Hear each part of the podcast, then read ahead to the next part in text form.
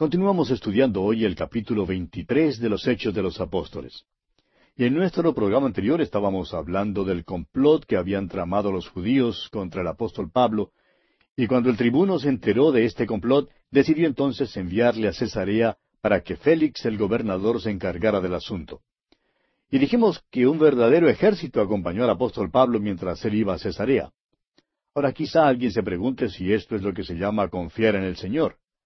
Recordemos, amigo oyente, que Pablo se encuentra dentro de la voluntad de Dios y al mismo tiempo tiene derecho de pedir la protección del gobierno.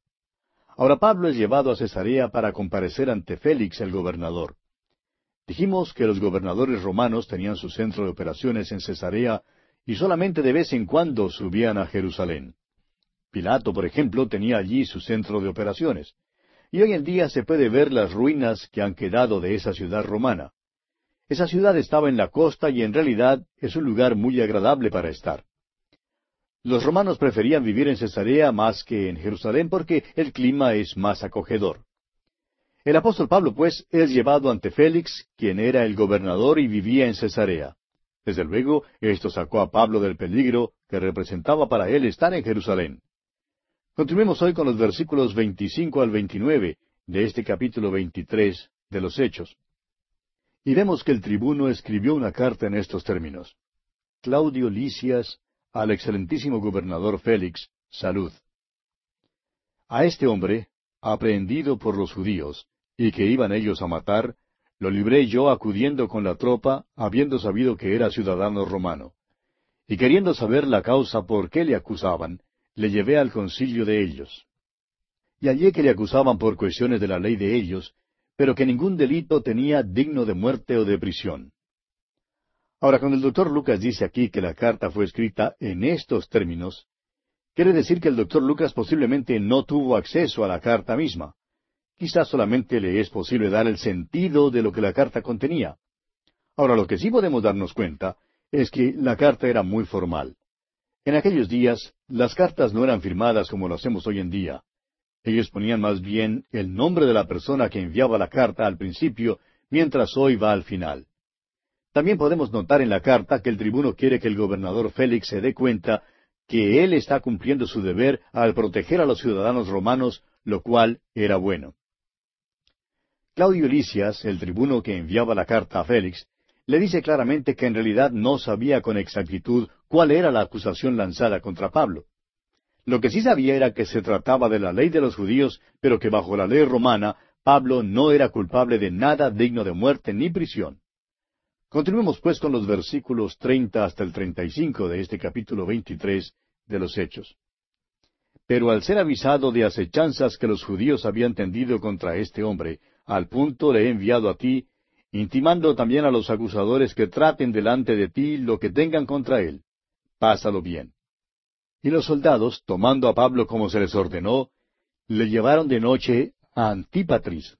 Y al día siguiente, dejando a los jinetes que fuesen con él, volvieron a la fortaleza. Cuando aquellos llegaron a Cesarea y dieron la carta al gobernador, presentaron también a Pablo delante de él. Y el gobernador, leída la carta, preguntó de qué provincia era, y habiendo entendido que era de Cilicia, le dijo, Te oiré cuando vengan tus acusadores. Y mandó que le custodiasen en el pretorio de Herodes. Podemos notar que quienes acusaban al apóstol Pablo estaban dispuestos a bajar hasta Cesarea. Y veremos luego que Pablo no se defiende tanto a sí mismo, sino que más bien testifica de Cristo. Recordemos que anteriormente el Señor había dicho que Pablo testificaría de Cristo ante reyes, gobernadores y soberanos. Pablo está dentro de la voluntad de Dios, y Dios, amigo oyente, está llevando a cabo su propósito. Y con esto concluimos el capítulo 23 de los Hechos. Llegamos ahora al capítulo 24. Y en este capítulo tenemos a Pablo ante Félix. Pero antes de seguir adelante, hagamos un breve recuento. En nuestro estudio del capítulo 23, vimos que Pablo, estando en Jerusalén, había sido arrestado por el tribuno, debido a un alboroto que los judíos habían armado, y su última aparición ante el Sanedrín por poco terminó en otro tumulto. Y en una acción de último momento, el tribuno romano le salvó de las manos asesinas de aquellos que seguramente le habrían dado muerte en aquella misma hora. Francamente, Pablo había fallado en ganarse la simpatía de sus hermanos, aun después de dedicar su propia vida al ministerio del Evangelio. Creemos que conoció momentos de abatimiento y desaliento mental. Estamos seguros de que un hombre de menor valor habría querido renunciar. Al enfrentar una situación similar, muchos ya se habrían rendido a las circunstancias. Creemos que es por esto que el Señor se apareció a Pablo en la noche para darle el ánimo que necesitaba. Le dijo a su fiel testigo que testificaría de él también en Roma. Ahora este anuncio no fue una promesa para Pablo de que no tendría problemas ni dificultades. Tampoco fue una promesa de que no sufriría. El caso es que para Pablo las pruebas y dificultades estaban inmediatamente por delante. Es un hecho que desde este punto en adelante hasta su martirio no habría sino riesgos y peligros. En realidad, ¿no fue esto mismo lo que Pablo conoció desde aquel día cuando allá en Damasco, para salvarle la vida, le bajaron por el muro en una canasta? Recuerde que estos eventos acontecieron en una sucesión rápida después de la defensa de Pablo ante el Sanedrín. Vimos que uno tras otro los enemigos de Pablo en Jerusalén conspiraron para asesinarlo. En uno de estos casos, Pablo se enteró del complot por medio de un sobrino suyo, a quien envió al tribuno, quien a su vez comunicó las noticias del complot al gobernador Félix. Pablo luego fue enviado con una comunicación al gobernador. Fue enviado de noche en forma secreta y bajo guardia fuertemente armada a Cesarea, donde fue colocado en el pretorio de Herodes. Ahora, en este capítulo 24, veremos que el sumo sacerdote Ananías y los ancianos bajaron de Jerusalén hasta Cesarea para acusar a Pablo ante Félix. Estos acusan a Pablo de sedición, de rebelión y de profanar el templo. Comencemos pues leyendo el primer versículo de este capítulo 24 de los Hechos. Cinco días después, descendió el sumo sacerdote Ananías con algunos de los ancianos y un cierto orador llamado Tértulo, y comparecieron ante el gobernador contra Pablo. Ahora note usted que los acusadores no malgastaron tiempo. Después de pasar solamente cinco días, descendieron a Cesarea desde Jerusalén para poder acusar a Pablo. Además trajeron con ellos a un hombre llamado Tértulo, el abogado encargado de preparar el caso contra Pablo. Este abogado era vivo y un hombre bien preparado. La acusación que lanzó también estaba muy bien preparada. Era breve, pero iba al grano. Note usted lo que dice aquí el versículo dos de este capítulo veinticuatro de los Hechos. Y cuando éste fue llamado, Tértulo comenzó a acusarle diciendo, Como debido a ti gozamos de gran paz y muchas cosas son bien gobernadas en el pueblo por tu prudencia. Ahora note usted que este Tértulo comienza su discurso con una adulación a Félix. Esto no tenía nada que ver con la acusación contra Pablo. Creemos que hizo lo mejor que pudo, tomando en cuenta la falta de base real que tenían sus acusaciones. Continuemos con el versículo tres. Oh excelentísimo Félix, lo recibimos en todo tiempo y en todo lugar con toda gratitud. Amigo oyente, créanos que este hombre está realmente adulando a este gobernador. Prosigamos con los versículos cuatro y cinco. Pero por no molestarte más largamente, te ruego que nos oigas brevemente conforme a tu equidad. Porque hemos hallado que este hombre es una plaga y promotor de sediciones entre todos los judíos por todo el mundo y cabecilla de la secta de los nazarenos. Note usted que este tértulo comienza adulando a Félix, pero ciertamente no tiene ninguna adulación en cuanto a Pablo. Por el contrario, lo califica de plaga y de promotor de sediciones. Claro que no le fue posible comprobar tal acusación. Y continuamos leyendo aquí en los versículos seis al nueve de este capítulo veinticuatro de los Hechos. Intentó también profanar el templo, y prendiéndole quisimos juzgarle conforme a nuestra ley. Pero interveniendo el tribuno Licias, con gran violencia le quitó de nuestras manos, mandando a sus acusadores que viniesen a ti. Tú mismo, pues, al juzgarle, podrás informarte de todas estas cosas de que le acusamos. Los judíos también confirmaban diciendo ser así todo. Ahora aquí hace insinuaciones sutiles en cuanto a la manera en que el tribuno manejó el caso. No le puede acusar de negligencia en el desempeño de su cargo, pero implica un pequeño soplo de crítica al gobernador dice que los judíos podrían haber manejado este caso mucho más adecuadamente ellos mismos. No tiene nada sino adulación para Félix, acusaciones injustas contra Pablo e insinuaciones sutiles contra Claudio Licias. Por tanto, las acusaciones contra Pablo son que es promotor de sediciones, es cabecilla de la secta de los nazarenos y que ha profanado el templo. Tértulo presenta estas acusaciones que ya habían sido lanzadas en contra de Pablo por los líderes religiosos. Ahora, Pablo da su defensa ante Félix. Leamos los versículos diez y once de este capítulo veinticuatro de los Hechos.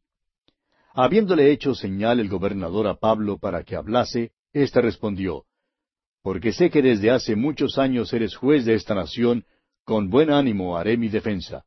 Como tú puedes cerciorarte, no hace más de doce días que subí a adorar a Jerusalén. Pablo está diciendo que le da gusto presentar su caso ante Félix. Sabe que Félix ha servido de juez del pueblo por muchísimo tiempo y que esto significa que Félix tiene conocimiento de sus costumbres. De modo que lo que Pablo dirá no será algo que es extraño o nuevo, pues le dice a Félix que han pasado solamente doce días desde que había subido a Jerusalén para adorar. Y continúa diciendo Pablo aquí en los versículos doce al catorce, Y no me hallaron disputando con ninguno, ni amotinando a la multitud, ni en el templo, ni en las sinagogas, ni en la ciudad, ni te pueden probar las cosas de que ahora me acusan. Pero esto te confieso, que según el camino que ellos llaman herejía, así sirvo al Dios de mis padres, creyendo todas las cosas que en la ley y en los profetas están escritas. Ahora, siendo que Félix tenía amplio conocimiento de las costumbres de los judíos, Pablo le dijo que había subido a Jerusalén para adorar según su costumbre. Le informa que él estaba de acuerdo con la nación de los judíos, pero que confesaba que la manera en que él adoraba a Dios a ellos les parecía herejía. Pero Pablo al mismo tiempo aclara que la manera en que él adoraba era conforme al mensaje dado a los padres. En otras palabras, era conforme a todo lo que estaba escrito en el Antiguo Testamento. Y continúa diciendo aquí Pablo en el versículo quince, teniendo esperanza en Dios, la cual ellos también abrigan, de que ha de haber resurrección de los muertos, así de justos como de injustos. ¿Se fija usted, amigo oyente, que la resurrección es el punto céntrico del cristianismo? Y que lo ha sido desde el principio mismo. ¿Qué pensáis del Cristo? Esa siempre es la pregunta clave. ¿Murió? ¿Resucitó? Estas son preguntas sumamente importantes. Sigamos adelante con el versículo 16 de este capítulo 24 de los Hechos. Y por esto procuro tener siempre una conciencia sin ofensa ante Dios y ante los hombres. Pablo cree en la resurrección de Jesucristo. Pablo cree que Él también resucitará. Por tanto, aquí testifica que lo que hace, lo hace por causa de su conciencia para evitar ofensa para con Dios y los hombres.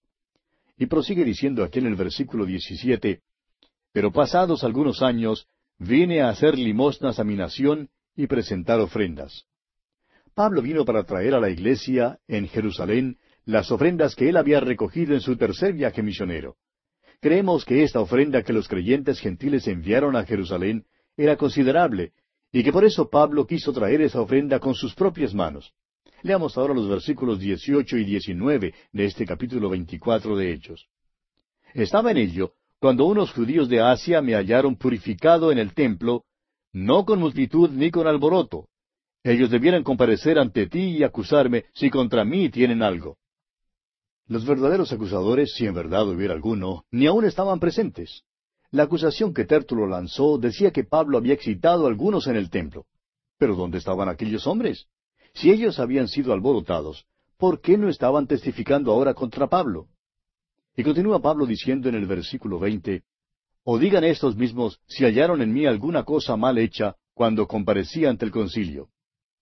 En otras palabras, deja que te cuenten acerca de mi comparecencia ante el Sanedrín. ¿Hallaron ellos que yo había hecho alguna cosa mala? deja que den testimonio tocante aquello. Y continúa Pablo aquí en el versículo 21 diciendo, a no ser que estando entre ellos prorrumpí en alta voz, acerca de la resurrección de los muertos, soy juzgado hoy por vosotros.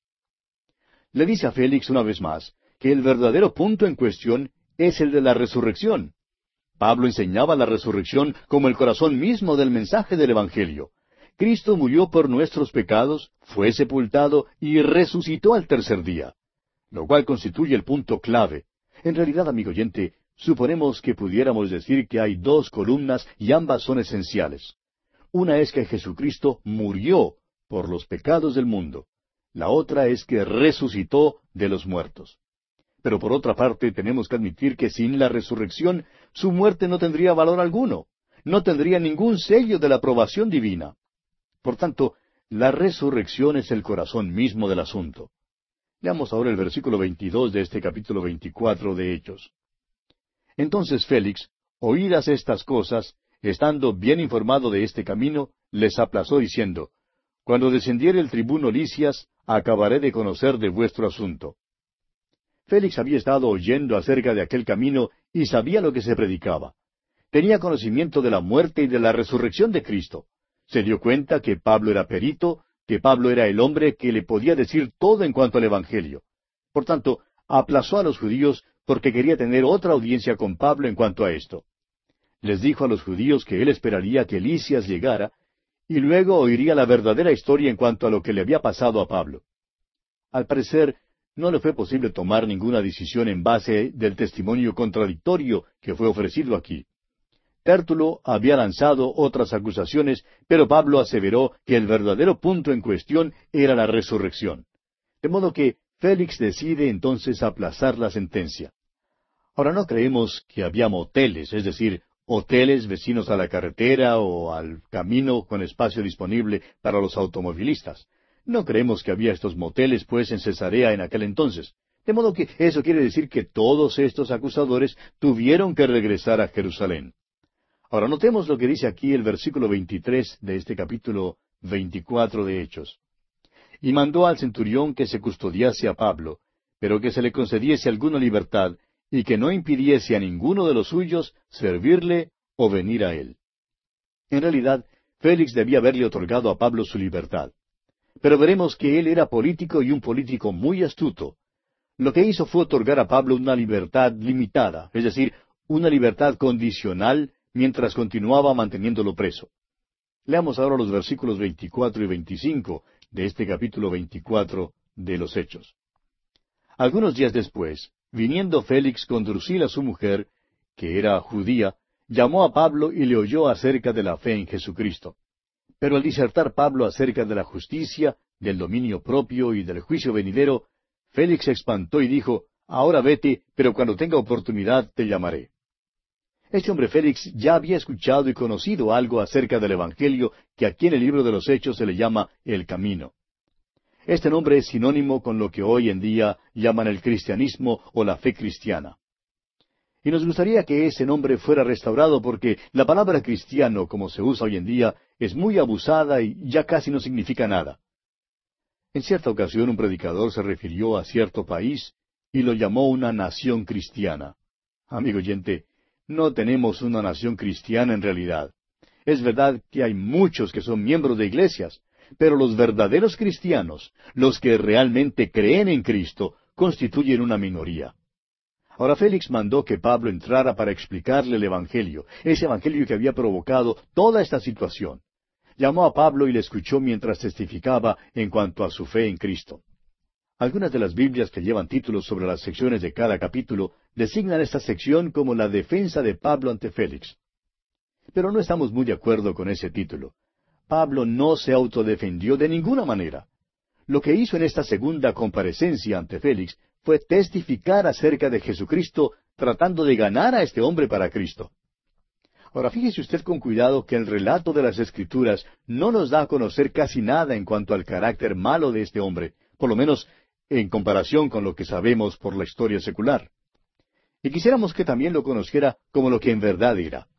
Ahora, para conocer a este hombre, debemos estudiar lo que los historiadores escribieron acerca de él en aquel entonces. Félix era un esclavo libertado, alguien que por su crueldad y brutalidad había avanzado despacio pero constantemente. Era un hombre entregado al placer y al libertinaje. Hasta su mismo nombre significa placer. Tasiano dice lo siguiente en cuanto a él. Usando todo tipo de crueldad y libertinaje, ejercía la autoridad de un rey con el espíritu de un esclavo. Ahora este era el hombre en cuyas manos fue puesto Pablo. Sin embargo, las escrituras no le condenan. Ahora su esposa Drusila estaba allí sentada a su lado. Y una vez más, la historia secular la pone en una posición conspicua. Ella era hija de Herodes Agripa I. Su padre fue quien dio muerte a Jacobo, como ya lo vimos en nuestro estudio del capítulo 12 de este libro de los Hechos. Dice allá en el capítulo 12, versículos uno y dos, En aquel mismo tiempo el rey Herodes echó mano a algunos de la iglesia para maltratarles y mató a espada a Jacobo, hermano de Juan. Ahora el tío abuelo de esta mujer había matado a Juan el Bautista. Su bisabuelo trató de matar al Señor Jesucristo. Pues bien, este par de pícaros, por decirlo así, Félix y Drusila, están en una posición exaltada. Probablemente nunca habían asistido a una iglesia en donde se predicara el Evangelio. Probablemente nunca habrían sintonizado un programa radial para escuchar la palabra de Dios. No creemos que hubieran ido para escuchar predicar al apóstol Pablo si él hubiera llegado a su pueblo para predicar. Sin embargo, aquí tenemos a estos dos frente a una oportunidad única y bajo las circunstancias más favorables. Tienen una entrevista privada con el mejor predicador de la gracia de Dios que el mundo jamás haya conocido. Dios les concede esta oportunidad de escuchar un sermón privado. Su palacio se cambia en iglesia y sus tronos en bancos. Ah, amigo oyente, la maravilla de la gracia de Dios que les da a estos dos semejante oportunidad. La hora de la salvación sonó para ellos, las puertas del reino se les abrió, tuvieron una, uh, una maravillosa oportunidad. Esto es en cumplimiento del versículo que se encuentra allá en el Salmo dos, versículo diez, donde dice, Ahora pues, oh reyes, sed prudentes, admitid amonestación, jueces de la tierra. Creemos pues que escucharon a Pablo con mucho interés.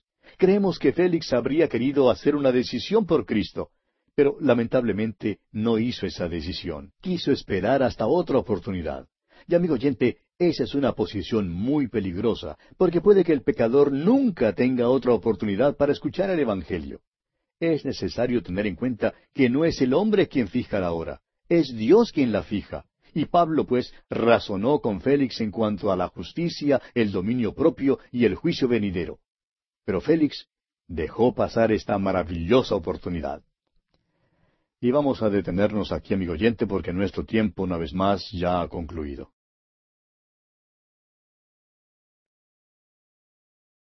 Continuamos hoy estudiando el capítulo 24 de los Hechos de los Apóstoles. Y en nuestro programa anterior estábamos hablando del gobernador Félix y su esposa Drusila. Y decíamos que esta pareja estaba en una posición exaltada. Probablemente nunca habrían asistido a una iglesia en donde se predicara el Evangelio. Probablemente nunca habrían sintonizado un programa radial para escuchar la palabra de Dios. No creemos que hubieran ido para escuchar predicar al apóstol Pablo si él hubiera llegado a su pueblo para una serie de reuniones. Pero dijimos que aquí tenemos a estos dos frente a una oportunidad única y bajo las circunstancias más favorables. Tienen una entrevista privada con el mejor predicador de la gracia de Dios que el mundo jamás haya conocido. Dios les concede esta oportunidad de escuchar un sermón privado. Su palacio se cambia en iglesia y sus tronos en bancos. Qué maravillosa oportunidad que Dios concede a estas dos personas. La hora de la salvación sonó para ellos. La puerta del reino se les abrió. Tuvieron su oportunidad. Esto es un cumplimiento del versículo que se encuentra allá en el Salmo dos, versículo diez, donde dice, Ahora pues, oh reyes, sed prudentes, admitir amonestación, jueces de la tierra. Creemos pues que Félix y Drusila escucharon a Pablo con mucho interés. Creemos que Félix hasta habría querido hacer una decisión por Cristo, pero lamentablemente no lo hizo. Decidió esperar hasta otra oportunidad. Y amigo oyente, esa es una posición sumamente peligrosa, porque Puede que el pecador nunca tenga otra oportunidad para escuchar el Evangelio. Es necesario tener en cuenta que el hombre no es el que fija la hora, es Dios quien la fija. Pablo, pues, razonó con Félix en cuanto a la justicia, el dominio propio y el juicio venidero. Ahora, la justicia aquí creemos que es la justicia de la ley, la cual el hombre no puede alcanzar. En otras palabras, la ley revela que el hombre es pecador y que al pecador no le es posible cumplir con la ley de una manera que sea aceptable para Dios. Un pecador necesita ser justificado ante Dios y no puede proveer esta justificación por sí mismo. De modo que Dios la provee para él en la persona de su Hijo Cristo Jesús. Este es el mandato de justicia que desciende sobre todos aquellos que creen. Se ha dado gran importancia al manto que Cristo llevó, por el cual los soldados echaron suertes mientras el Señor Jesús colgaba ya en la cruz. Pero ese manto no tiene ninguna historia romántica. Algún soldado corpulento se lo ganó y se lo llevó a la casa, lo ensució con sudor y finalmente lo dejó caer olvidado en algún rincón en cualquier parte. El manto de justicia, amigo oyente, es el manto que desciende sobre todos aquellos que ponen su completa confianza en Cristo Jesús. Esa es la justicia. Esa es la justicia a la cual se refiere el apóstol Pablo escribiendo allá en su carta a los Romanos capítulo tres, versículo veintidós, cuando dice la justicia de Dios por medio de la fe en Jesucristo para todos los que creen en Él, porque no hay diferencia. Esta justicia, pues, este manto desciende sobre todo creyente como un vestido. Y Pablo razonó con este hombre Félix en cuanto a la justicia de la ley, la cual a él no le era posible satisfacer, y en cuanto a la justicia que Cristo provee para el pecador que confíe en él. Luego Pablo habló del dominio de sí mismo. Félix era un hombre dominado por la pasión y la crueldad. Estos dos, pues, tanto Félix como su esposa Drusila, eran grandes pecadores y no sabían lo que era la verdadera libertad. Luego Pablo les habló acerca del juicio venidero. Les habló acerca del juicio del gran trono blanco. Amigo oyente, ahora mismo sus pecados están o bien sobre usted o bien sobre Cristo. Si sus pecados están sobre Cristo, si usted ha puesto su confianza total en Él, entonces todos esos pecados fueron llevados y borrados hace más de dos mil años. No están por delante de usted para ser juzgados en el futuro. Dios, además de perdonarlos, también los ha olvidado. No pueden atormentarnos. Pero si sus pecados hoy en día todavía están sobre usted, entonces para usted aún está por delante el juicio venidero. A los hombres no les gusta oír hablar acerca del juicio venidero. Y estamos seguros que a Félix tampoco le gustó oír hablar acerca del juicio venidero. Quizás haya alguien que nos escucha hoy a quien tampoco le gusta oír hablar del juicio venidero, del pecado y de todo esto. Pero amigo oyente, escuche bien, si sus pecados no están sobre Cristo, si usted no ha confiado en Él como su Salvador personal, entonces a usted solo le espera el juicio. Ahora puede ser que usted apague el radio ahora mismo, pero eso no cambia nada, amigo oyente. Aún así, no puede destruir el hecho de que el juicio le espera. Hoy en día hay muchos predicadores que predican sobre este tema. Aquellos que todavía enseñan la Biblia son los únicos que lo tratan de alguna manera. La mayoría de los predicadores lo pasan por alto, o si no, tratan de presentarlo en una forma más soportable.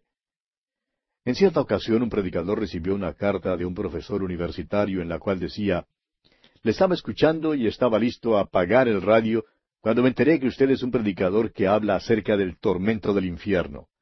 Pero Observé que no lo predicó de una manera cruda y noté además que usted sí ofreció la salvación. Y por lo tanto continué escuchándole. Amigo oyente, el tormento y el fuego del infierno es un buen tema, si es usado para guiar a las almas a Cristo Jesús. Siempre debe haber mención de la salvación que tenemos en Cristo Jesús cuando se predica un sermón sobre el tormento del infierno. Ahora es interesante observar aquí a Félix. Cuando Pablo tuvo que comparecer ante él, al llegar Ananías el sumo sacerdote y los ancianos y el gran orador Tértulo para lanzar sus acusaciones contra Pablo, Félix enseguida comprendió que en verdad no había ninguna acusación. En tal caso, debió entonces haber libertado a Pablo. Pero Félix era un político y no quiso oponerse a los judíos. No hizo lo justo, sino lo que creyó conveniente desde un punto de vista político. Entonces Félix tuvo esta entrevista privada con Pablo y al parecer Pablo realmente lo conmovió. Sin embargo, Félix pospuso hacer una decisión aplazándola para otro día. Ahora es una observación muy interesante, pero a la vez triste y comprobada a lo largo de toda la historia por más de dos mil años. Y es que le es posible a uno seguir aplazando o postergando el tomar una decisión por Cristo hasta cuando llegue el día cuando es realmente imposible hacer una decisión de aceptar a Jesucristo. Es por eso que la mayoría de las decisiones son hechas por los jóvenes. Y es por eso que debemos tratar de alcanzar a los jóvenes. Y es también por eso que una persona no debe creer que al envejecerse llega a ser más inteligente. Los mayores se ponen más y más duros en cuanto al Evangelio. Alguien cuenta un incidente que sucedió hace muchos años en cuanto al difunto doctor Jorge Truett, gran príncipe del púlpito allá en la ciudad de Dallas, en los Estados Unidos. Fue durante la celebración de su cincuentenario como pastor, cuando un amigo abogado, que no era cristiano, se le acercó y le dijo, Jorge, tú y yo llegamos acá a Dallas en el mismo tiempo. Tú eras un predicador joven, y yo un abogado joven. Debo confesar que cuando primero te oí hablar me sentí sumamente conmovido. Y francamente, había noches cuando no me era posible dormir. Pero al pasar los años llegó el día cuando me fue posible escucharte y todavía alegrarme de haberte escuchado sin que tu mensaje me conmoviera en lo más mínimo. Y así es en el día de hoy. El abogado se rió entre dientes al decirlo, pero no se dio cuenta en realidad de cuán trágico era, porque agregó, y tú eres aún mayor predicador hoy que lo que fuiste en el principio. Esa es una verdadera tragedia, amigo oyente. Es una tragedia para un hombre que ni aún lo reconocía ni se daba cuenta hasta dónde había llegado. Y así fue con Félix. Félix le dijo a Pablo, Ahora vete, pero cuando tenga oportunidad te llamaré. Pero esa oportunidad, amigo oyente, nunca llegó. Nunca llegó para Félix. La oportunidad tampoco vino para el abogado allá en la ciudad de Dallas. Esa segunda oportunidad, amigo oyente, no llega para muchas personas. Bien, continuemos pues con el versículo 26 de este capítulo 24 de los Hechos de los Apóstoles. Esperaba también con esto que Pablo le diera dinero para que le soltase, por lo cual muchas veces lo hacía venir y hablaba con él. Ahora note usted que Félix era un político vivo y además era un ladrón. Esperaba que Pablo le sobornara y entonces le habría otorgado su libertad.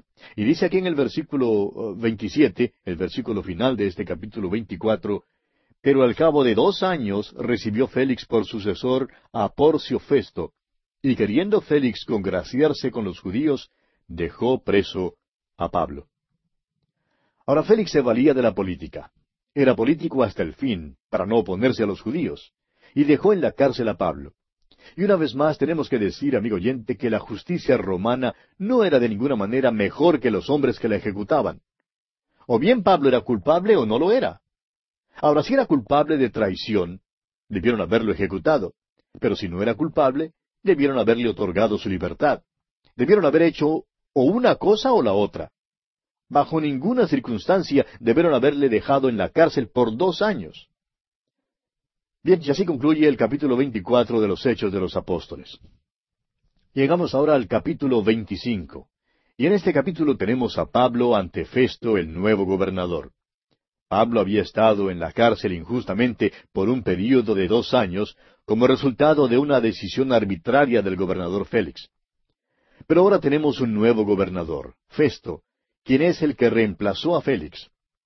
En nuestro estudio de este capítulo 25 de los Hechos, veremos ahora la escena que se desarrollará cuando Pablo comparezca ante Festo.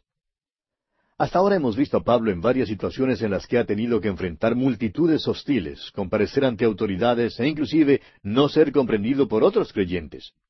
Le hemos visto ante una gran multitud en las gradas de la fortaleza de Jerusalén. Lo hemos visto ante el Consejo del Sanedrín. Lo vimos también ante Félix, el gobernador de Cesarea. Y por último, lo vimos en el capítulo anterior en una entrevista privada con Félix y con su esposa Drusila. Al parecer, Pablo tuvo también otras muchas entrevistas y confrontaciones en su vida. Ahora lo veremos ante Festo, el nuevo gobernador de Cesarea, y más adelante lo veremos ante Agripa. El apóstol Pablo tuvo que comparecer ante todos estos gobernantes y creemos que en muchos casos estas fueron experiencias bastante tediosas para Pablo, experiencias que pusieron a prueba su paciencia. Sin embargo, estamos seguros que Pablo se regocijó con cada oportunidad que le fue concedida para testificar del Señor Jesucristo ante esa gente de alta jerarquía del Imperio romano. No debemos olvidar que cuando Pablo se convirtió a Jesucristo, cuando fue llamado a ser su siervo, recibió la promesa de que testificaría de él ante soberanos y reyes. Notemos entonces que cada vez que Pablo comparece ante uno de estos gobernantes, se para ante ellos y les cuenta lo que el Señor Jesús había hecho por él, y lo cuenta sin temor y con mucho gusto. El apóstol Pablo, donde quiera que estaba, siempre daba un buen testimonio de Jesucristo. Aun Félix, el gobernador, demostró públicamente su gran conmoción al escuchar el testimonio de Pablo acerca de la maravillosa gracia de Dios. Pero su codicia personal y su picardía triunfaron al fin. Y por eso decidió posponer indefinidamente su decisión de aceptar a Jesucristo como su Salvador personal. Vimos que después mandó a buscar a Pablo desde la cárcel muchas veces, pero aparentemente ya no estaba más interesado en obtener la salvación de su alma, sino solamente un soborno. Ahora, aquellos dos años que Pablo pasó en la cárcel fueron años silenciosos, por lo menos en cuanto al aspecto histórico. Quizás fueron años en que Pablo estuvo irritado y frustrado al no poder obrar por el Señor. Quizás fueron años de paz y comunión íntima con Jesucristo. No lo sabemos, pues la Biblia no nos dice nada en cuanto a esto. Pero sabemos muy bien, en cambio, que la mano de Dios se manifestó en todo esto y que sus propósitos se llevaron a cabo y creemos que esto debe ser una verdadera fuente de aliento para cada uno de nosotros cuando nos parece que nuestra actividad está frustrada y que no podemos avanzar según nuestros propios deseos. Leamos pues los primeros cuatro versículos de este capítulo veinticinco de los Hechos de los Apóstoles. Llegado pues Festo a la provincia, subió de Cesarea a Jerusalén tres días después. Y los principales sacerdotes y los más influyentes de los judíos se presentaron ante él contra Pablo y le rogaron, pidiendo contra él, como gracia, que le hiciese traer a Jerusalén, preparando ellos una celada para matarle en el camino. Pero Festo respondió que Pablo estaba custodiado en Cesarea, a donde él mismo partiría en breve.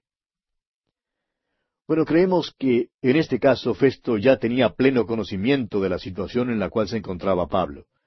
Estamos seguros que Félix debió haberle contado acerca de las circunstancias que rodeaban este caso y sus razones para encarcelar a Pablo. Probablemente le explicó que había traído a Pablo a Cesarea y lo había encarcelado allí para protegerlo de los judíos que querían matarle. Por tanto, cuando Festo recibe esta noticia que los judíos solicitaban que Pablo fuese traído a Jerusalén, él les responde diciendo que no era su intención llevar a Pablo a Jerusalén porque él mismo ya había hecho sus planes para viajar a Cesarea. Ahora aquí tenemos otro caso de un gobernante romano que prefería vivir en Cesarea antes que en Jerusalén. Ahora es interesante notar la pasión de los enemigos de Pablo, quienes querían matarlo a toda costa. Ellos ciertamente no dejan que pase mucho tiempo antes de presentarse ante el nuevo gobernador para rogarle en cuanto a Pablo. No sabemos si Festo tenía conocimiento en cuanto a los planes de los judíos para acechar el grupo y asesinar a Pablo. Creemos que él sabía esto, pero la verdad es que aquí no se nos da ni un indicio que nos indique si lo sabía o no lo sabía. Sin embargo, queda en claro que Festo rechazó las demandas de este grupo y les contesta que, en lugar de traer a Pablo a Jerusalén, ellos tendrían que hacer el viaje hasta Cesarea. Prosigamos leyendo los versículos cinco al siete, de este capítulo veinticinco de los Hechos. Los que de vosotros puedan, dijo, desciendan conmigo, y si hay algún crimen en este hombre, acúsenle. Y deteniéndose entre ellos no más de ocho o diez días, venido a Cesarea, al siguiente día se sentó en el tribunal y mandó que fuese traído Pablo. Cuando éste llegó, lo rodearon los judíos que habían venido de Jerusalén, presentando contra él muchas y graves acusaciones, las cuales no podían probar. Pablo una vez más tiene que comparecer ante un tribunal para defenderse de estas falsas acusaciones de los judíos. Esta vez ante Festo no tenían ningún vocero capacitado como el abogado Tértulo que usaron ante Félix. De modo que uno tras otro se pararon presentando diferentes acusaciones, pero sin presentar evidencias o pruebas en cuanto a ninguna de ellas. Ahora notemos lo que dice Pablo en su defensa, aquí en los versículos ocho y nueve. Él dice, alegando Pablo en su defensa, ni contra la ley de los judíos, ni contra el templo, ni contra César he pecado en nada. Pero Festo, queriendo congraciarse con los judíos, respondiendo a Pablo, dijo, ¿Quieres subir a Jerusalén y allá ser juzgado de estas cosas delante de mí? Con esto vemos que Festo era otro pícaro, como su antecesor Félix.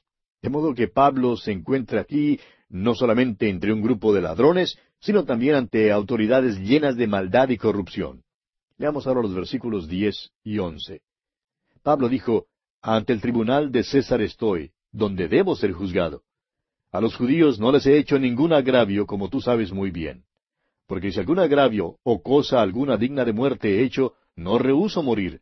Pero si nada hay de las cosas de que éstos me acusan, nadie puede entregarme a ellos. A César apelo.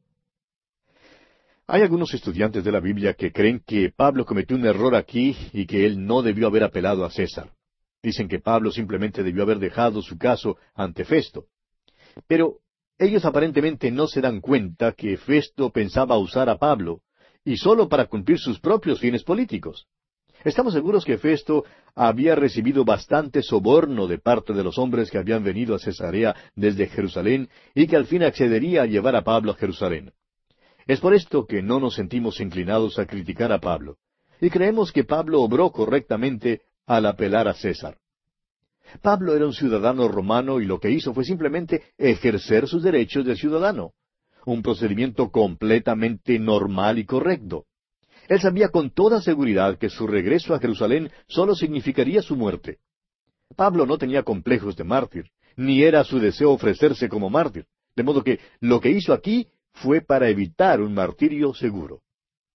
Hoy en día parece que abundan aquellos que desean encontrarse en situaciones de martirio, realmente padecen de lo que llamamos complejos de mártir.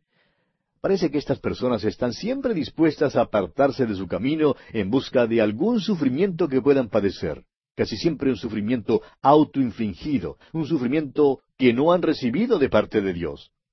Es una cosa estar dispuestos a sufrir las consecuencias de la fidelidad a Jesucristo, pero es algo muy diferente salir a buscarse uno mismo sus propios sufrimientos innecesarios. Una persona que vive buscando el sufrimiento y el martirio es una persona que padece de algo en su vida espiritual y mental. Martín Lutero, por ejemplo, fue una persona que trató de encontrar la paz con Dios por medio del sufrimiento autoinfligido. Pero se dio cuenta que ese era un camino equivocado, incapaz de proporcionar la paz espiritual que él tanto anhelaba. Ahora bien, hay otro asunto que también debemos considerar en cuanto a esta decisión de Pablo de apelar a César. En el capítulo 23 vimos que dos años antes el Señor había aparecido ante Pablo y le había prometido que iría hasta la ciudad de Roma. No le había dicho cómo iría a Roma. Le tocó ir en cadenas y este fue el método que Dios había escogido para él.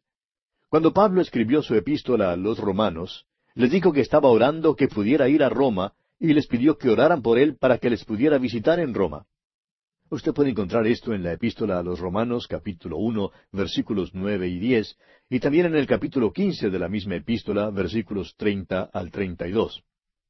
Ahora creemos que uno puede notar aquí que Pablo se pone un poco impaciente. Roma se había destacado por su sistema de justicia, y no hay duda alguna que Pablo era un hombre que respetaba la autoridad del gobierno. Pero aquí Pablo reconoció que no estaba recibiendo justicia y por tanto hizo una apelación legal. Pablo tenía su ciudadanía romana y la voluntad de Dios era que él usara sus derechos como ciudadano. Es muy interesante observar aquí que Dios guía a algunos de una manera y que guía a otros de otra manera. Algunos de los otros no podrían haber demandado la protección de la ciudadanía romana como lo hizo Pablo. Había en cierto lugar una pareja de creyentes en Cristo, a quienes el Señor había bendecido en gran manera en cuanto a lo material. Habían construido una casa muy linda, la cual siempre daba placer visitar. Pero el esposo dijo que se sentía algo molesto porque tenía una casa tan bella. Pues su deseo fue abrir su casa y usarla como testimonio para Cristo, y así lo hizo. Luego un día su pastor le preguntó, ¿No se ha detenido a pensar que Dios le ha bendecido materialmente y le ha dado esta casa tan linda porque él sabía que usted la usaría para él? Y continuó diciéndole, Acuéstese a dormir todas las noches sabiendo que usted está en la voluntad de Dios y dele gracias por esa casa tan bella que tiene. Ahora el Señor no me ha dado esa clase de casa a mí, amigo oyente, porque evidentemente su propósito no es que yo use mi casa en esa forma. Dios pues guía a unos de una manera y a otros de otra manera. Amigo oyente, permítanos una pregunta personal. ¿Qué ha hecho el Señor por usted? Lo que usted posea sea lo que sea, amigo oyente, debe usarlo para Él. Si usted se halla en un puesto político, debe usar ese puesto para Él. Si el Señor ha puesto algo en su mano, úselo para Él. Recuerde que Moisés solo tenía una vara en la mano, simplemente una vara, pero debió usarla para Dios. Y este es el pensamiento aquí, amigo oyente. Pablo tenía su ciudadanía romana, era la vara en su mano, y la usó para glorificar a Dios. Y nosotros decimos un amén a esto. No creemos, pues, que Pablo se hubiera equivocado aquí. Y vamos a detenernos aquí, amigo oyente, porque nuestro tiempo ha llegado a su fin por el día de hoy.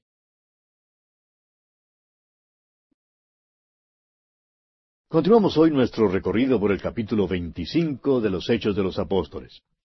Y en nuestro programa anterior estábamos diciendo que había quienes creían que cuando Pablo había apelado a César, aquí en la última parte del versículo once, se había equivocado, había cometido un error. Pero dijimos que nosotros no compartíamos esa opinión. Por el contrario, creemos que Pablo obró correctamente al apelar a César. Pablo era un ciudadano romano y lo que hizo fue simplemente ejercer sus derechos de ciudadano, un procedimiento completamente normal y correcto. Él sabía con toda certeza que su regreso a Jerusalén solo significaría su muerte. Ahora Pablo no tenía complejos de mártir, ni era su deseo ofrecerse como mártir. De modo que lo que hizo aquí fue evitar un martirio seguro. También dijimos que había otro asunto que debíamos considerar en cuanto a esta decisión de Pablo de apelar a César. Allá en el capítulo 23 vimos que dos años antes el Señor había aparecido ante Pablo y le había prometido que iría hasta la ciudad de Roma. Ahora no le había dicho cómo iría a Roma. Y le tocó ir en cadenas y este fue el método que Dios había escogido para él. Cuando Pablo escribió su epístola a los romanos, él dijo que estaba orando que pudiera ir a Roma, y les pidió que oraran por él para que les pudiera visitar allá en Roma.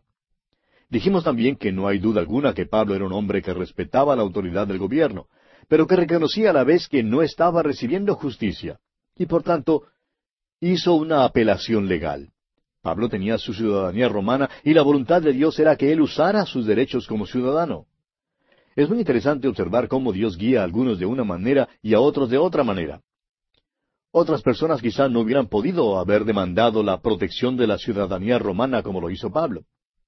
Recordamos además que Moisés, por ejemplo, solo tenía una vara en su mano, simplemente una vara, pero que la había usado para Dios. Y este es el pensamiento aquí. Pablo tenía su ciudadanía romana, era la vara en su mano y ciertamente la usó para glorificar a Dios. Y nosotros decimos un amén a esto. Por eso, pues, no creemos que Pablo se hubiera equivocado al apelar a César. Continuaremos hoy leyendo el versículo doce de este capítulo veinticinco de los Hechos. Entonces Festo, habiendo hablado con el consejo, respondió, A César has apelado, a César irás. Festo es obligado a acceder a esta demanda de Pablo.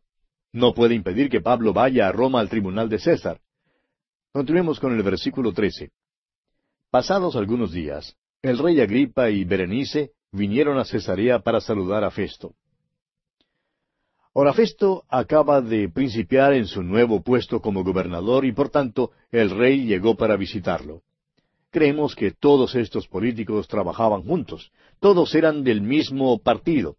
Prosigamos con los versículos catorce y quince de este capítulo veinticinco de los Hechos. Y como estuvieron allí muchos días, Festo expuso al rey la causa de Pablo, diciendo, Un hombre ha sido dejado preso por Félix, respecto al cual, cuando fui a Jerusalén, se me presentaron los principales sacerdotes y los ancianos de los judíos pidiendo condenación contra él. Agripa y Berenice se quedaron allí por mucho tiempo, pues dice textualmente muchos días. Pero parece que por fin no había más de qué hablar. Aún a un rey y a un gobernador por fin se le acaban las cosas de qué hablar. De modo que, después de un momento de silencio, creemos que Festo le dijo a Agripa, Ah, te debo hablar acerca de un preso que tenemos aquí. Se trata de un caso algo extraño. Su nombre es Pablo el apóstol y fue arrestado y traído acá por Félix. Pues no sé qué debo hacer con él, salvo que ahora ha apelado a César. Me gustaría que tú lo conozcas. Y continúa Festo hablando aquí en el versículo 16 de este capítulo 25 de los Hechos, y le dice a Agripa, A estos respondí que no es costumbre de los romanos entregar a alguno a la muerte antes que el acusado tenga delante a sus acusadores y pueda defenderse de la acusación. Quisiéramos dirigir su atención hacia esto por un momento, amigo oyente. A veces creemos que la ley romana no era justa porque hemos visto cómo erró en el caso del Señor Jesucristo y también en el caso del apóstol Pablo. Pero estos errores no se debieron a la ley misma, sino a los políticos malvados y pícaros. Todavía operamos hoy en día bajo muchos de los principios de la ley romana, según la cual no se podía sentenciar a muerte a ningún hombre, sino hasta cuando hubiera sido traído a la presencia de sus acusadores y hasta cuando la acusación en su contra hubiera sido comprobada. Aquí vemos pues que esta ley no había sido aplicada en el caso del apóstol Pablo porque Félix y Festo estaban valiéndose de la política para lograr sus propios designios y ambiciones personales. Y continúa Festo hablando al rey Agripa y le dice aquí en los versículos 17 al 19 de este capítulo 25 de los Hechos, Así que, habiendo venido ellos juntos acá, sin ninguna dilación, al día siguiente, sentado en el tribunal, mandé traer al hombre. Y estando presentes los acusadores, ningún cargo presentaron de los que yo sospechaba, sino que tenían contra él ciertas cuestiones acerca de su religión y de un cierto Jesús ya muerto, el que Pablo afirmaba estar vivo. Ahora, note usted que el punto en cuestión, amigo oyente, siempre es el mismo. Es la resurrección. Y aquí vemos una vez más que Pablo había testificado en cuanto a la resurrección de Jesucristo a fin de que Festo supiera de ella.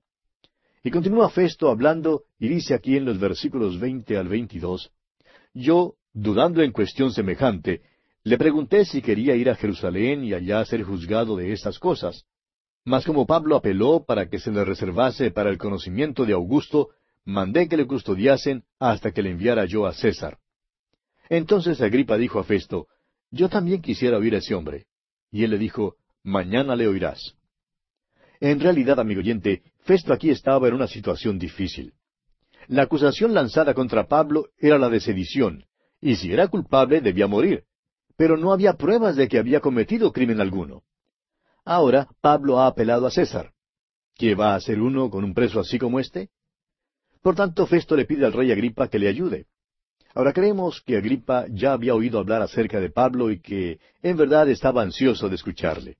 Quería saber más en cuanto a las acusaciones y quería oír lo que Pablo tenía que decir, de modo que fijaron una audiencia. Es interesante ver cómo esta audiencia fue arreglada para Pablo ante un rey y un gobernador. Y al concordar en esto, Estaban cumpliendo la profecía del Señor, aunque no se daban cuenta de eso. Pablo tenía que comparecer ante reyes porque el Señor había dicho eso. Continuemos ahora leyendo el versículo 23 de este capítulo 25 de los Hechos, y dice, Al otro día, viniendo Agripa y Berenice con mucha pompa y entrando en la audiencia con los tribunos y principales hombres de la ciudad, por mandato de Festo fue traído Pablo. ¡Qué escena! La escena es dramática con una gran pompa y ceremonia. Pablo aparece en cadenas ante esta compañía majestuosa de soberanos y reyes. Festo le pide a Agripa que le ayude a inventar un cargo contra Pablo para enviarlo a César. Pablo se sirve de esta oportunidad para predicar uno de los más grandes sermones jamás registrados. Este sermón lo estudiaremos ahora al comenzar el capítulo 26, pero leamos los últimos versículos de este capítulo 25 de los Hechos, los versículos 24 al 27.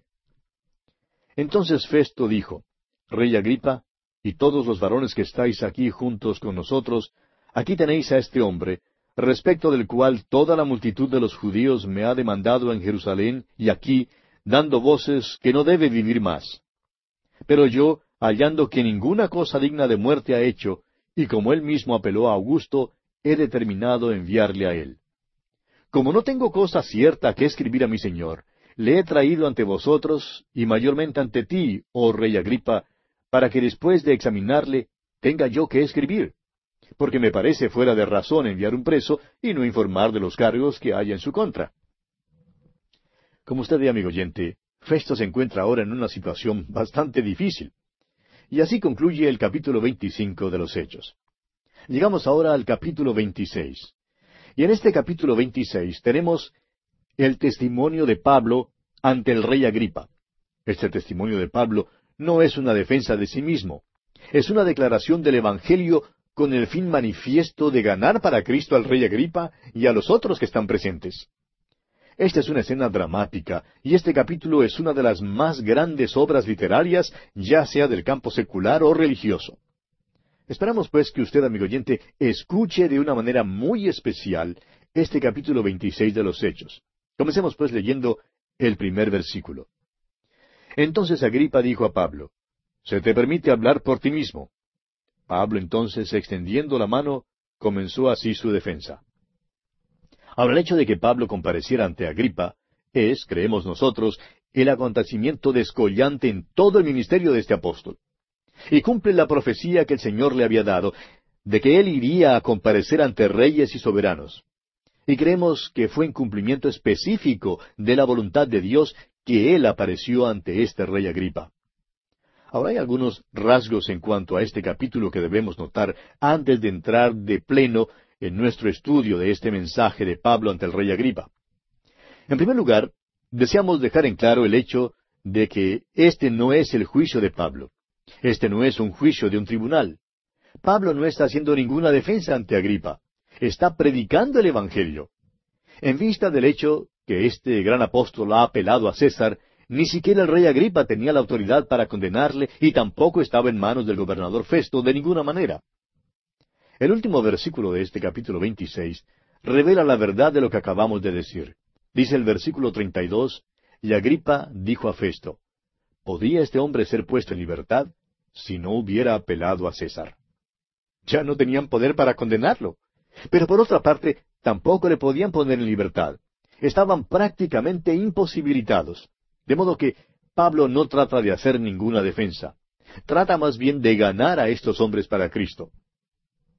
Este no fue un juicio, sino una presentación pública de Pablo ante el rey Agripa y el tribunal, a fin de que ellos pudieran aprender directamente del apóstol lo que era el camino. El caso es que ya para ese entonces había sido presentado con tanto fervor que todo el mundo hablaba acerca del camino. Era algo común y ordinario que alguien le preguntara a otro, oye, ¿has oído hablar de esta nueva cosa en cuanto al camino? El otro diría que había oído algunas cosas en cuanto a eso. Sabía que se divulgaba y que era algo nuevo. Pues bien, ¿qué es el camino? ¿De qué se trata? Nos imaginamos que aun Festo y Agripa tuvieran alguna clase de conversación así en cuanto a este camino. Agripa habría dicho quizás, he oído de esto, pero me gustaría saber más en cuanto a este asunto. Y creo que debemos oírlo de la boca de un perito. Aquí Pablo tenía pues una audiencia pública para explicar ese camino. Y creemos que esta fue una de las oportunidades mejores que cualquier predicador jamás haya tenido para predicar a Cristo. Nunca antes o después ha habido una oportunidad como esta. Esta fue una ocasión llena de pompa y fausto pagano. Era seguramente una función del gobierno llena de toda clase de pompa y al son de las trompetas. Esta escena se describe en el capítulo 25 al decir allí en el versículo 23, Al otro día, viniendo Agripa y Berenice con mucha pompa, y entrando en la audiencia con los tribunos y principales hombres de la ciudad, por mandato de Festo, fue traído Pablo es decir, que todos los personajes prominentes y el prestigio de Roma de aquella región asistieron a la función. Había todo el resplandor de un rey. La púrpura de Agripa y las perlas de Berenice estaban a plena vista. Los electos y los selectos, los intelectuales y los avesados en las cosas del mundo, todos habrían llegado luciendo sus trajes de etiqueta. Estamos seguros que allí habría la majestuosidad, ostentación, dignidad y la pompa que sólo Roma podría lucir en aquel entonces. Esperamos que de alguna manera podamos imaginarnos esta escena que tenemos ante nosotros al escuchar el mensaje de Pablo. Tenemos esta reunión primorosa con un solo propósito y es el de oír lo que tiene que decir este preso notable. Su nombre es Pablo, el apóstol. Él es el que ha viajado ya por muchas partes del Imperio Romano, ciertamente por toda su región oriental. Ha estado predicando acerca del camino. ¿Y qué es el camino? Bueno, el camino es una persona. Leemos allá en el Evangelio según San Juan capítulo 14 versículo 6 las palabras del mismo Señor Jesús cuando dijo, Yo soy el camino y la verdad y la vida. Ahora, cuando se abre la puerta de aquella gran sala del trono, un preso en cadenas es introducido a esta escena dramática. Está vestido de ropa de preso y permanece encadenado entre dos guardias. En cuanto a su apariencia personal, pues no es nada impresionante. Este es el hombre que enseña y predica la muerte, la sepultura y la resurrección de Cristo a favor de los hombres, porque eran pecadores y necesitan un Salvador. Este es el que bien puede hablar con autoridad acerca de aquel nuevo camino. Y sin duda todos escucharon a este hombre porque sabía cómo hablar y porque era un hombre inteligente. La luz del cielo estaba en su rostro. Ya no es Saulo de Tarso, sino Pablo el apóstol. ¿Qué contraste debe haber habido entre Pablo y esa multitud voluble de nobleza que se congregaba allí? Festo contó cómo los judíos habían tratado de matar a Pablo, cómo le aborrecían y que sin embargo no presentaban ninguna acusación verdadera contra él. Toda esa multitud miró a Pablo y creemos que él pasó su vista a la multitud también. Ahora Pablo no es una personalidad centelleante. Algún religioso liberal lo ha llamado el pestífero Pablo. Bueno, es posible que en el imperio romano eso también era lo que pensaban de él. Recuerde usted que el Señor Jesús había dicho allá en el capítulo quince del Evangelio según San Juan, versículo dieciocho, Si el mundo os aborrece, sabed que a mí me ha aborrecido antes que a vosotros. Este hombre, pues, es fiel al Señor Jesús y por tanto el mundo le aborrecerá. Francamente, no creemos que Pablo era atractivo físicamente. Sin embargo, tenía la clase dinámica de atracción que la gracia de Dios le da a un hombre. El Espíritu Santo le dio las energías que necesitaba. El famoso evangelista del siglo pasado, Dwight L. Moody, solía contar la historia siguiente. Decía Moody que una vez mientras estaba sentado en un balcón, oyó predicar a un predicador no muy conocido. Moody era solo un joven en aquel entonces, y el predicador era un señor llamado Enrique Barley. Quizá no era un gran predicador de gran renombre. Dudo inclusive que usted haya escuchado su nombre antes, pero en su sermón el señor Barley dijo las palabras siguientes. Al mundo todavía le hace falta ver lo que Dios puede hacer por medio de un hombre que se haya entregado completamente a él. Moody en su mocedad se dijo cuando oyó estas palabras, mediante la gracia de Dios, yo quiero ser ese hombre. Ahora yo diría que Moody sí fue ese hombre. Pero cuando Moody estaba moribundo, esto fue lo que dijo. Escuche usted. Cuando yo era joven, oí decir a un señor Enrique Barley que al mundo le hacía falta todavía ver lo que Dios haría por un hombre que se hubiera entregado completamente a él. Y yo resolví ser ese hombre. Pero Ahora yo digo que al mundo todavía le falta ver lo que Dios puede hacer por medio de un hombre que se haya entregado completamente a Él. Amigo oyente, esto es lo que quiere decir Pablo en su epístola a los Gálatas, cuando dice allá en el capítulo dos, versículo veinte de esta epístola, Con Cristo estoy juntamente crucificado, y ya no vivo yo, mas vive Cristo en mí. Y lo que ahora vivo en la carne, lo vivo en la fe del Hijo de Dios, el cual me amó y se entregó a sí mismo por mí. Ahora ya hemos notado el gran contraste entre la pompa y el resplandor de los reunidos allí en este palacio y la completa simplicidad de los guardias con su prisionero encadenado entre ellos. También debemos imaginarnos el contraste entre Pablo y el rey Agripa. Mientras uno de ellos se viste de púrpura, el otro se viste con la ropa de un presidiario. Uno se sienta en el trono y el otro está en cepos. Uno lleva una corona y el otro lleva cadenas. Agripa era un rey que era esclavo del pecado. Pablo, en cambio, era un preso encadenado, pero que se regocijaba en la libertad de tener sus pecados perdonados y en la libertad que hay en Cristo Jesús. Agripa era un rey terrenal al cual no era posible libertad ni a Pablo ni a sí mismo. Pablo, por su parte, era embajador de un rey que le había libertado y que podía libertar a Agripa también, no sólo de la condena del pecado, sino del poder esclavizador del pecado. Ahora recordemos que el rey Agripa era miembro de la familia de Herodes. Pertenecía a la familia más mala que se conozca. Es la familia más mala que se menciona en la Biblia. Agripa era un hombre inteligente y un gran hombre a pesar de sus antecedentes. Era judío, conocía la ley mosaica, por lo menos conocía su letra. Y Pablo se regocijaba en esto porque tuvo la oportunidad de hablar a un hombre que era instruido, alguien que comprendería la naturaleza de las acusaciones.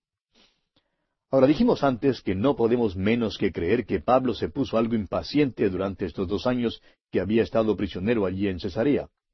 Había comparecido ante la multitud en Jerusalén, ante el tribuno y luego ante Félix. Después de esto compareció privadamente ante Félix muchas veces, y luego apareció ante Festo. Ahora lo vemos ante Agripa. Muchas veces parece ser lo de siempre. No es culpable de nada y sin embargo le detienen y le mantienen en la cárcel todo este tiempo. Hasta ahora, ninguno de los gobernantes ante quienes Pablo compareció había podido comprender las acusaciones que se elevaban en su contra. Tampoco entendieron el Evangelio. Esto es verdad aún en cuanto al tribuno en Jerusalén. Es asombroso que estos personajes pudieran haber vivido en esa región siendo expuestos a los cristianos y habiendo escuchado al apóstol Pablo y todavía no entender el Evangelio. Sin embargo, Esa era su triste situación. La súplica de Pablo al rey Agripa para que se convierta a Cristo es magnífica, es lógica y es inteligente. No es pues una defensa, sino más bien una declaración del Evangelio. Y leemos aquí en los versículos dos y tres de este capítulo veintiséis de los Hechos, que dice el apóstol Pablo, Me tengo por dichoso, rey Agripa, de que haya de defenderme hoy delante de ti de todas las cosas de que soy acusado por los judíos mayormente porque tú conoces todas las costumbres y cuestiones que hay entre los judíos, por lo cual te ruego que me oigas con paciencia. Pablo por fin le habla a un hombre que entiende lo que él está diciendo. Agripa era un hombre inteligente, conocía la ley mosaica, como hemos dicho, y las costumbres judías. Pablo en verdad se regocija de tener esta oportunidad de hablar a un hombre tan instruido, el cual le entenderá. Es que Pablo también era un judío que había sido instruido en la ley mosaica, pero Pablo además se había encontrado con Cristo. Ahora la ley tiene un sentido nuevo para él. Una nueva luz inundaba el alma de Pablo. Ahora ve que Cristo es el fin de la ley para justicia. Ahora sabe que Dios ha suplido lo que él mismo había exigido. Él sabe que Dios es bueno y que por medio de Cristo Dios es bondadoso. Y Pablo quiere que el rey Agripa conozca todo eso también. Hay una pasión consumada que llena el alma del apóstol Pablo al hablarle. Y aquí una vez más creemos que esta es su obra maestra. Es verdad que el mensaje de Pablo en el Areópago en Atenas fue algo sobresaliente, pero no creemos que pueda compararse con este mensaje aquí. Creemos que había centenares reunidos en aquella corte para escuchar este mensaje. Sin embargo, creemos también que Pablo se dirigió hacia un solo hombre, y ese hombre era el rey Agripa. Pablo trató de ganar a este hombre para Cristo. Ahora Pablo comenzó con una introducción muy cortés, diciéndole a Agripa cuánto se regocijaba de tener esta oportunidad. Luego siguió dando al rey Agripa una reseña de su juventud y de sus antecedentes. Después le contó acerca de su conversión. Hizo todo esto en un gran esfuerzo por alcanzar a este hombre para el Señor Jesucristo. Bien, amigo oyente, Lamentablemente tenemos que detenernos aquí por hoy porque nuestro tiempo ha culminado por el día de hoy. En nuestro próximo programa pensamos hacer algo que nunca antes hemos hecho. Creemos que este testimonio es tan excelente que vamos a leerlo todo de una vez, aunque es algo largo, pero en verdad habla por sí mismo. Este es un mensaje que vale la pena escuchar.